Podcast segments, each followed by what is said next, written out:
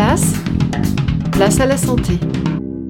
Bonjour, toute cette semaine, nous poursuivons notre exploration de l'histoire de la médecine avec le professeur Jean-Noël Fabiani. Il est chirurgien, mais aussi auteur de l'incroyable histoire de la médecine.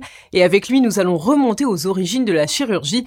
Il nous explique justement qui étaient les premiers chirurgiens. Alors, quand l'Église interdit aux prêtres de faire de la chirurgie, car elle interdit tout acte fait par le fer ou le feu, c'était justement les armes du chirurgien. Donc les prêtres ne peuvent plus le faire. Les seuls qui ont des lames qui coupent au Moyen Âge, ce sont les barbiers. Et donc les barbiers prennent naturellement la place de, des chirurgiens qui étaient des prêtres, et ils vont devenir les barbiers chirurgiens qui vont faire les actes que l'on pouvait faire au Moyen Âge. La bande dessinée L'incroyable histoire de la médecine par le professeur Fabiani est disponible aux éditions Les Arènes BD. Quant à nos chroniques, vous pouvez les retrouver sur notre chaîne YouTube ou bien sur notre page Facebook. À demain.